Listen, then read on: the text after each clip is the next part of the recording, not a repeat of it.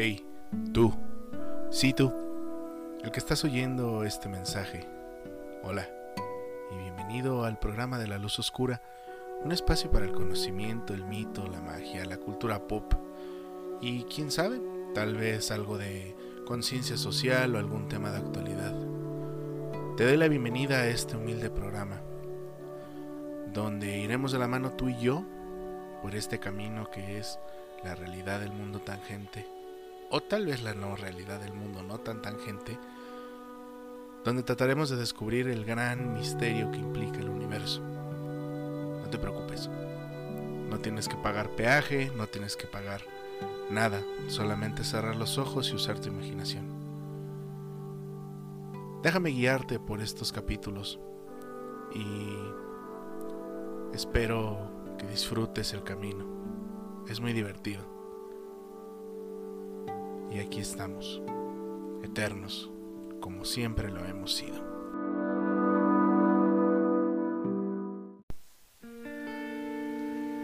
Hola, ¿qué tal amigos? Buenos días, buenas tardes, buenas noches y bienvenidos a su programa de La Luz Oscura.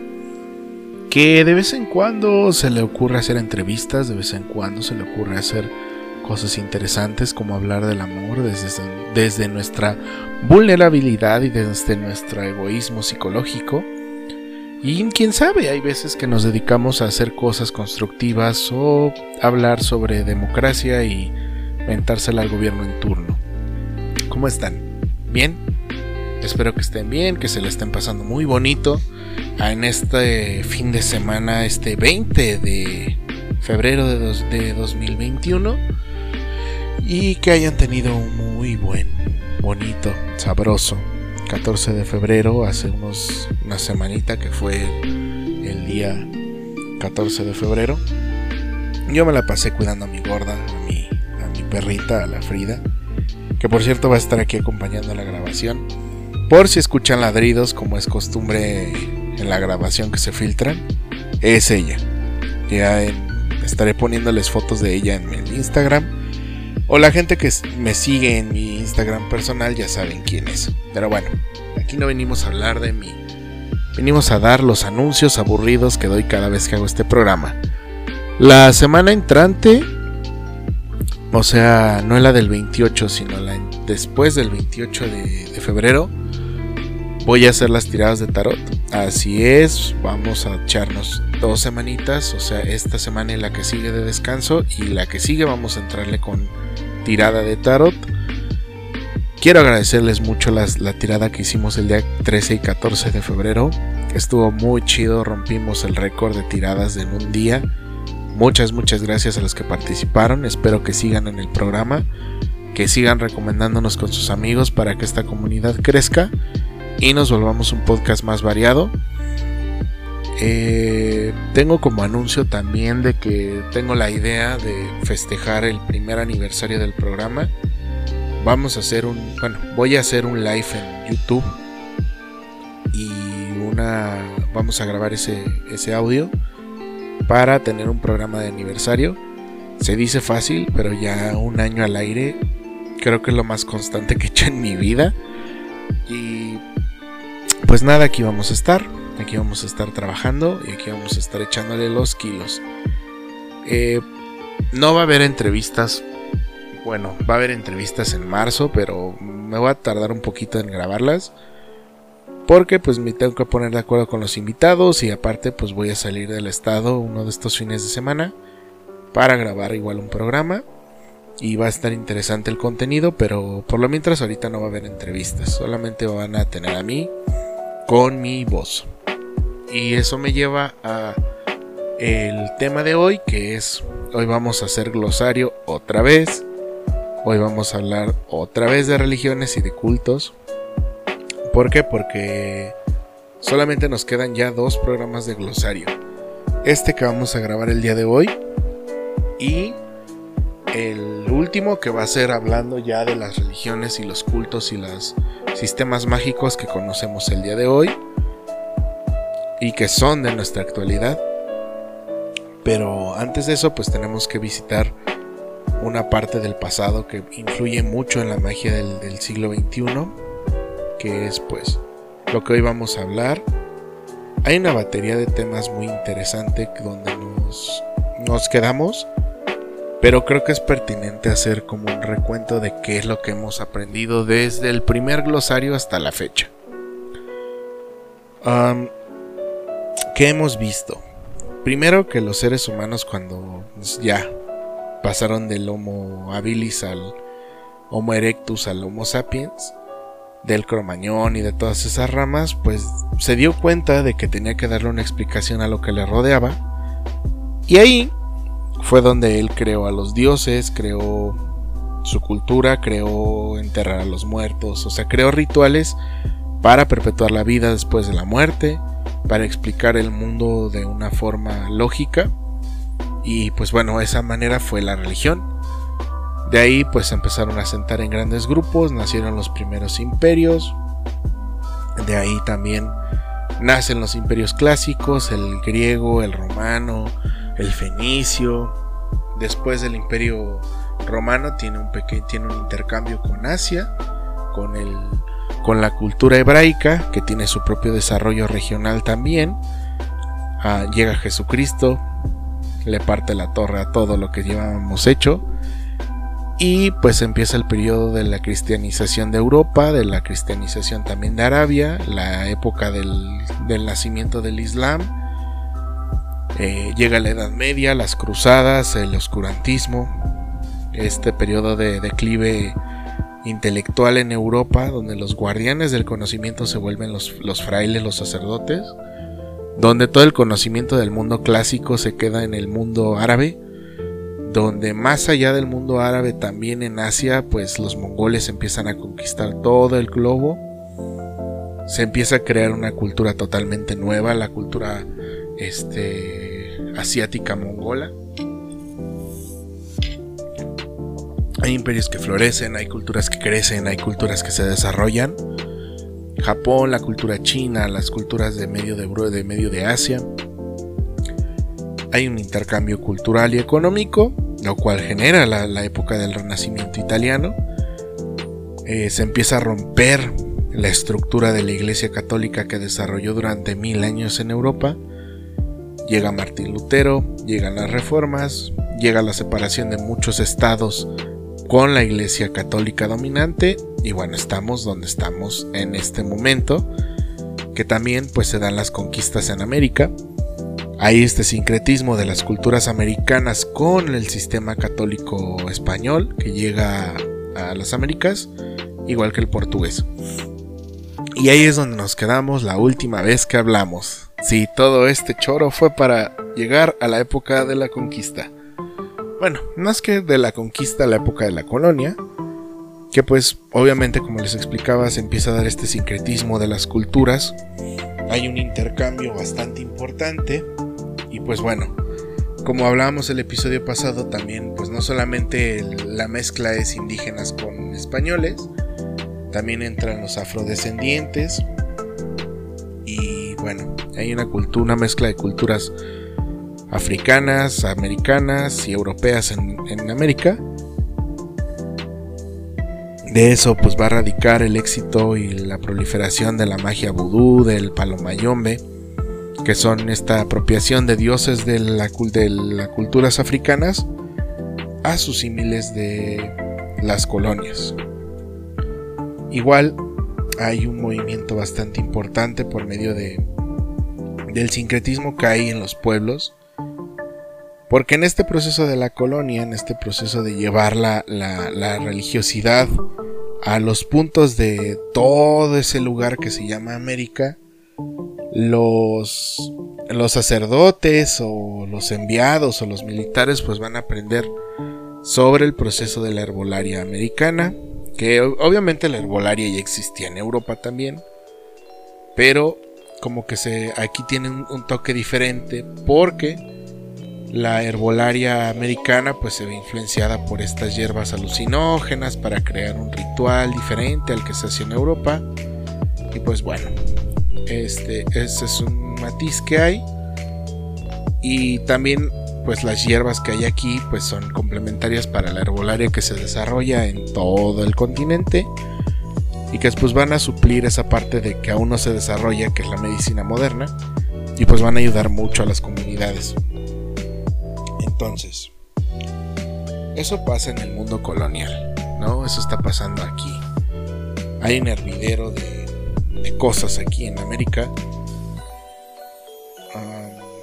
En Europa están pasando igualmente cosas. O sea, los imperios que no consiguieron una tajada colonial están enfrascados constantemente en guerras, pero también los elementos más listos de su sociedad están empezando a crear pues la ciencia como la conocemos el día de hoy y en ese proceso de, de, asimilación, de crear esa ciencia que estamos experimentando el día de hoy nosotros, llega la época de la razón, llega la famosa época de la ilustración, donde pues se da este proceso de intercambio, de, de dejar al lado la fe para hacerle caso a la razón, y se crea ese modelo lógico, matemático, estrictamente científico y con ese rigor se crea en, países desarrollados.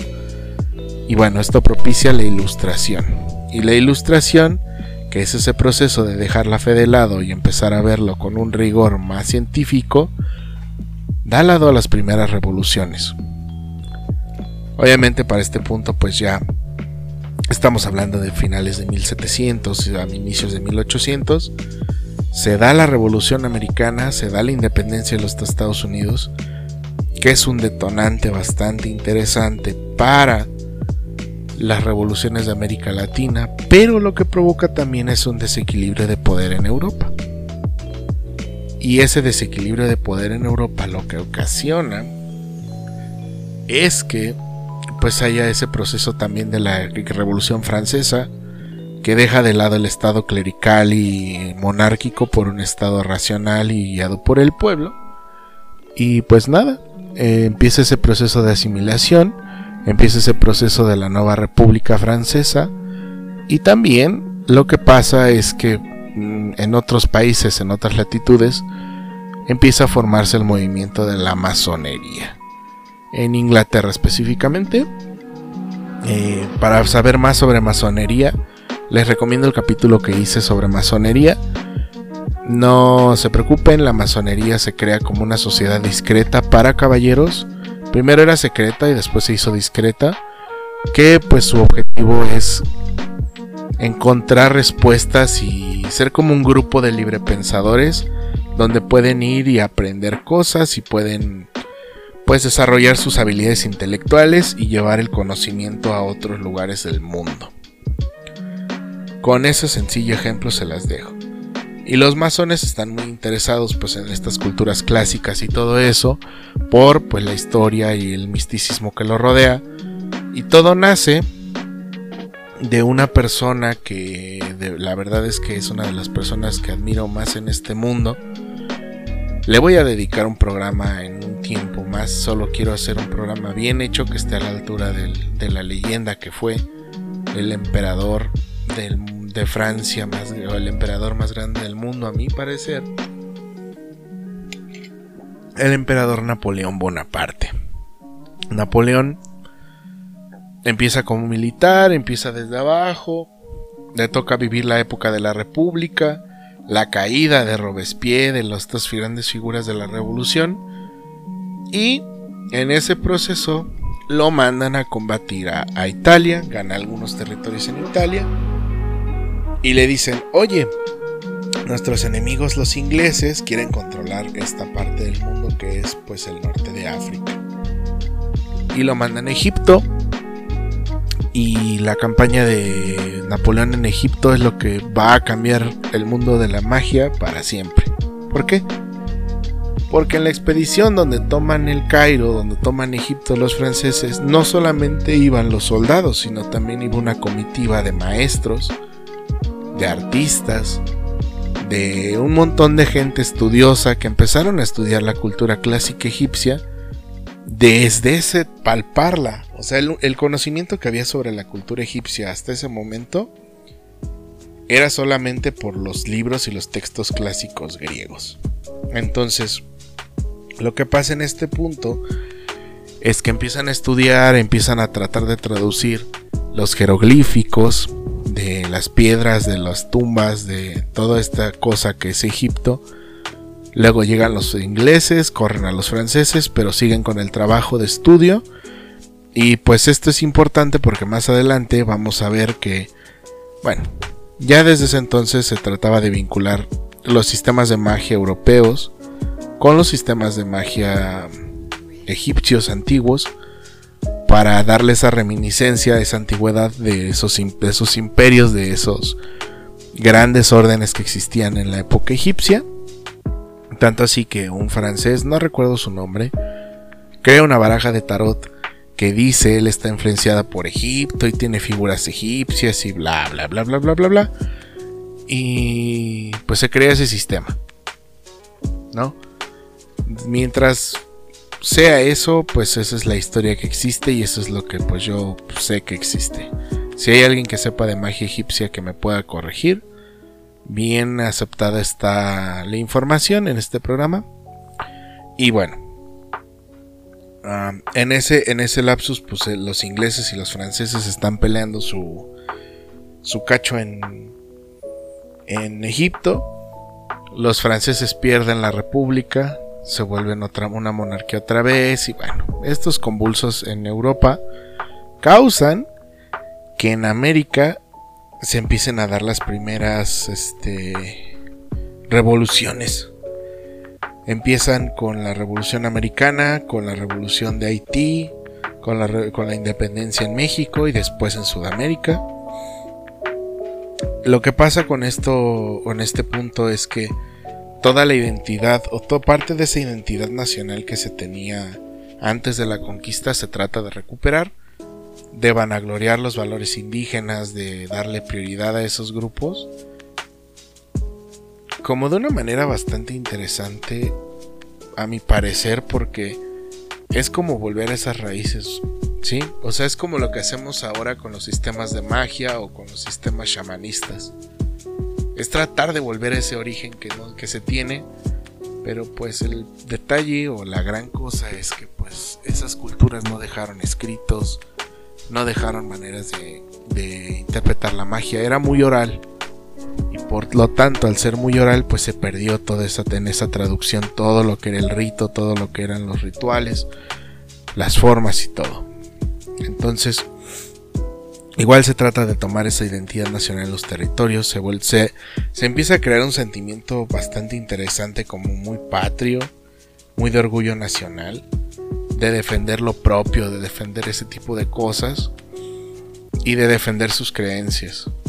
Entonces, pues eso es lo que pasa en las Américas. Es un proceso muy largo, tarda muchísimos años, pero cuando se da a, a mediados de 1800, ya casi a finales, pues el mundo está muy cambiado a comparación de cómo lo habíamos dejado en, a finales de 1700.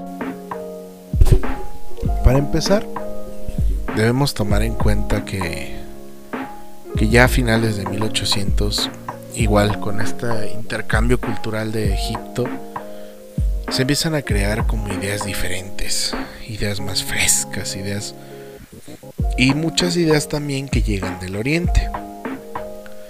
Pues llegan de la India, llegan de China, llegan de Japón. O sea, para que se den una idea, a finales de 1800, Japón se abre al mundo por los norteamericanos que andaban cazando ballenas. Y descubrieron pues todo lo que es el Japón, ¿no? Con lo extravagante y exótico que puede ser. Y pues se asombraron por esa cultura y como que el mundo empezó en ese proceso, o por lo menos en Europa, la gente blanca empezó como a adoptar muchas cosas del mundo oriental para sus sistemas de creencias. O sea, ¿a qué me refiero? Si ya en el Renacimiento había un intercambio con el mundo musulmán por esa cultura clásica griega, por esa cultura árabe, por esos por ese mundo que estaba tan cercano tal vez, Ahora pues estaba todo interconectado, las distancias se hacían más cortas y pues se intercambiaba todo ese conocimiento de todos los lugares del mundo en Europa y surgen como novedad porque pues empieza a haber una ruptura muy interesante de los valores tradicionales a valores más liberales en, por ejemplo, la práctica del espiritismo, que es esta forma de llamar a los muertos al mundo de los vivos, ya sea con la Ouija, ya sea con sesiones, ya sea con ese tipo de, de cosas, pero empieza a haber un, un interés legítimo de la gente europea por aprender sobre los sistemas de magia. Se están dando cuenta que la iglesia tal vez no tiene todas las respuestas, Roma no las tiene, y empiezan, pues obviamente empieza el declive de la iglesia católica y cristiana a lo largo del mundo. Bueno, tal vez la católica, porque la cristiana empieza a crecer en lugares como los Estados Unidos, que son, pues obviamente hay movimientos que se gestan en los Estados Unidos, como los testigos de Jehová, como los mormones, que ya tendrán su episodio, tranquilos, lo tendremos. Y se está rompiendo esta estructura tradicional de la iglesia, de esos dogmas, de esos valores viejos. Y con la masonería existiendo y con estos con esta inquietud por el mundo oriental, por el mundo de la magia, es a finales del siglo XIX, inicios del siglo XX, que se crean las primeras órdenes secretas o iniciáticas, ya más relacionadas con la magia. Eh, a mi cabeza me llega, por ejemplo, el Ipas Levi con Ritual y Dogma de Alta Magia, que es este estudio tan arduo que hace el Ipas Levi de los sistemas de creencia que existían en aquella época y te los explica para que entiendas cómo es la magia bajo sus términos. Pero también hay grupos como la Golden Dawn que surgen en Inglaterra que buscan que los miembros tengan una experiencia catártica a partir de una experiencia mágica de ritual. Este y pues se dan unas cosas muy interesantes en este tipo de órdenes. Digo, tenemos en la mente la, orden hermética del alba dorada, porque es de las primeras y es la, una de las más representativas porque nos dio dos cosas o nos dio dos, dos símbolos muy importantes para los que practicamos la magia el día de hoy. La primera es el tarot de Pamela Smith, al cual no le dediqué un programa, pero le escribí un artículo en, en el blog que colaboro. En estos días les estaré publicando el link del blog si no lo pongo, recuérdenme para ponerles el link del blog. Está muy interesante la investigación que hice para poder hablar sobre Pamela Smith de una manera adecuada y darle un nombre a una de esas personas que se quedaron en el trasfondo de la historia y que son muy importantes porque pues imagínense, ella fue la que trajo el tarot a otro nivel o trajo una traducción del tarot para hacerlo más accesible a todo el mundo esa es una. Y la otra es a nuestro queridísimo Alistair Crowley. A, la bestia 666, al hombre más malvado de todos los tiempos, como a él le gustaba llamarse. El mismísimo Alistair Crowley estuvo en la Golden Dawn. Sale de la Golden Dawn porque tiene problemas y porque dice yo voy a fundar mi propia sociedad secreta con juegos de azar y mujerzuelas. Literalmente con mujerzuelas y sale de la Golden Dawn, crea la Otto, que es la orden, la orden del Templo de Oriente, y pues bueno, se da a cabo este sistema y empieza a, desarrollar un sistema propio con influencias orientales, del yoga, de los tantras, de los sistemas de, clase, magia clásica, o sea, se empiezan a tomar todos los mitos que ya había de la cultura griega, de la cultura romana, esos dioses, para empezar a hacer algo que va a ser una tradición hasta el día de hoy que se llama reconstruccionismo, que es tomar estas ideas antiguas y tratarlas de traer al, presente lo más puras que se puedan. Un ejemplo muy, muy este, claro que se me ocurre de del, del reconstruccionismo histórico, de este reconstruccionismo teico, es la Wicca, que la Wicca es un, reconstruccionismo a partir de, la, de los cultos celtas a un nuevo lenguaje del siglo XXI, con rituales del siglo XXI, con cosas que vienen del siglo XXI y con ideas del siglo XXI, que de la Wicca yo ya hablaré largo y tendido después. Laura ya había hablado del Wicca, yo le estoy dando otra lectura y se las pasaré en cuando en un tiempo. Entonces, ellos empiezan a hacer este reconstruccionismo de esos cultos antiguos. Pero no son los únicos, los británicos no son los únicos. En Alemania están haciendo exactamente lo mismo. Y en Alemania pues empiezan a tomar, en vez de tomar las raíces nórdicas como los ingleses lo harían, en Alemania empiezan a tomar las raíces este, germánicas del centro de Europa, también con influencias más vikingas igual.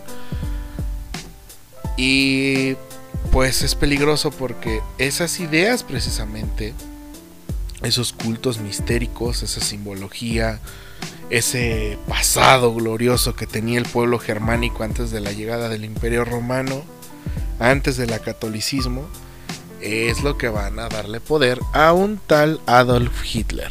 Sí, parte de la, del movimiento de propaganda y todo lo que hizo el Führer cuando pues fue. El Führer iba encaminado también a la magia ritual vikinga y una nueva asimilación, interpretación de la magia ritual de ese entonces. a lo que voy es que se da esta reinterpretación muy interesante de la magia en muchos lugares del mundo se, le da significado, se le busca una respuesta. Los, inclusive los nazis, por ejemplo, mandaron gente al Tíbet a investigar este, sobre la raza aria pura. Si usted cree que el símbolo de los nazis es la esvástica y que solo ellos la usaron, la esvástica es un símbolo muy antiguo que tiene que ver con el sol. Y en las culturas de la India tiene que ver con buena suerte. Entonces, pues la esvástica no solamente es de los nazis, es un símbolo de buena suerte y por eso la gente en la India está como un poco obsesa con ese símbolo. Tanto así que vi un meme hace poco en una página de, de un podcast que me gusta, que se llama El Show de Don Peter, que recomiendo. Una casa en forma de que decía así como de, mira mamá, cumplí mi sueño nazi, una cosa así. Pero bueno. Ay, está, va a quedar cortito este episodio. ¿A qué me refiero con esto?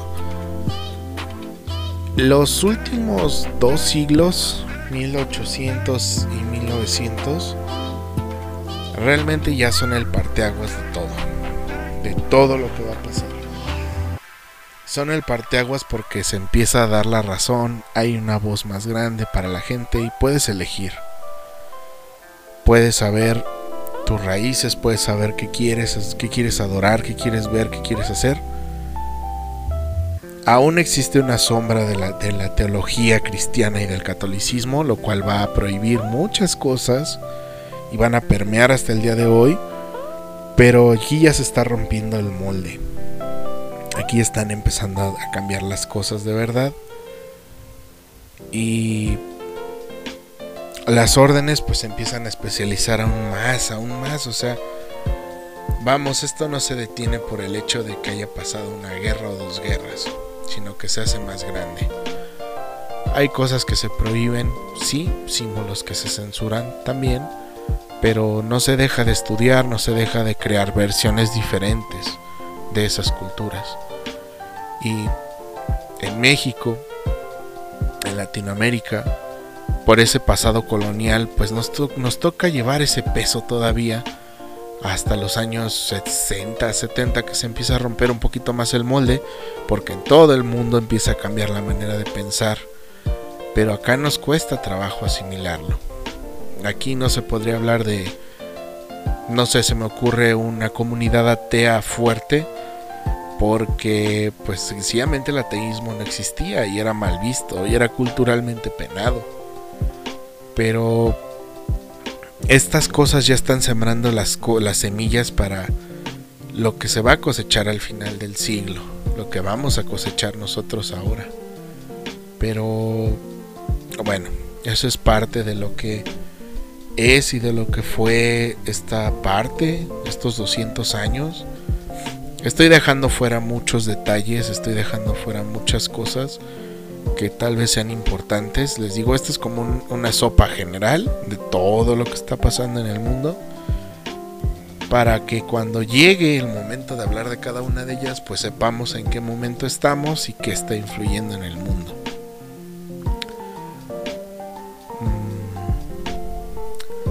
Nada, creo que va a ser un programa cortito, como les decía. Va a ser de media hora, 40 minutos. No, como media hora. Este. Creo que me quedé sin ideas esta vez. lo siento. Fue complicado la semana pasada que me diera el pabellón ávido y grabar un episodio de golpe. Me quedó sin ideas en la cabeza. Pero ustedes no se preocupen. Ustedes van a tener su podcast como siempre. recuerden, dentro de dos semanas son las lecturas de tarot. Los voy a estar esperando. Y muchas gracias por estar hasta aquí en este punto. Síguenos en las redes, síguenos en nuestro programa, arroba la luz oscura podcast. Estamos como arroba la luz oscura podcast en Instagram, estamos como la luz oscura en Facebook. Y estamos en, bueno, estoy en Twitter como arroba Luisito Hippie. Ahí me pueden seguir para mandarme cosas y escribirme por Twitter. Y nada, nos vemos la semana entrante.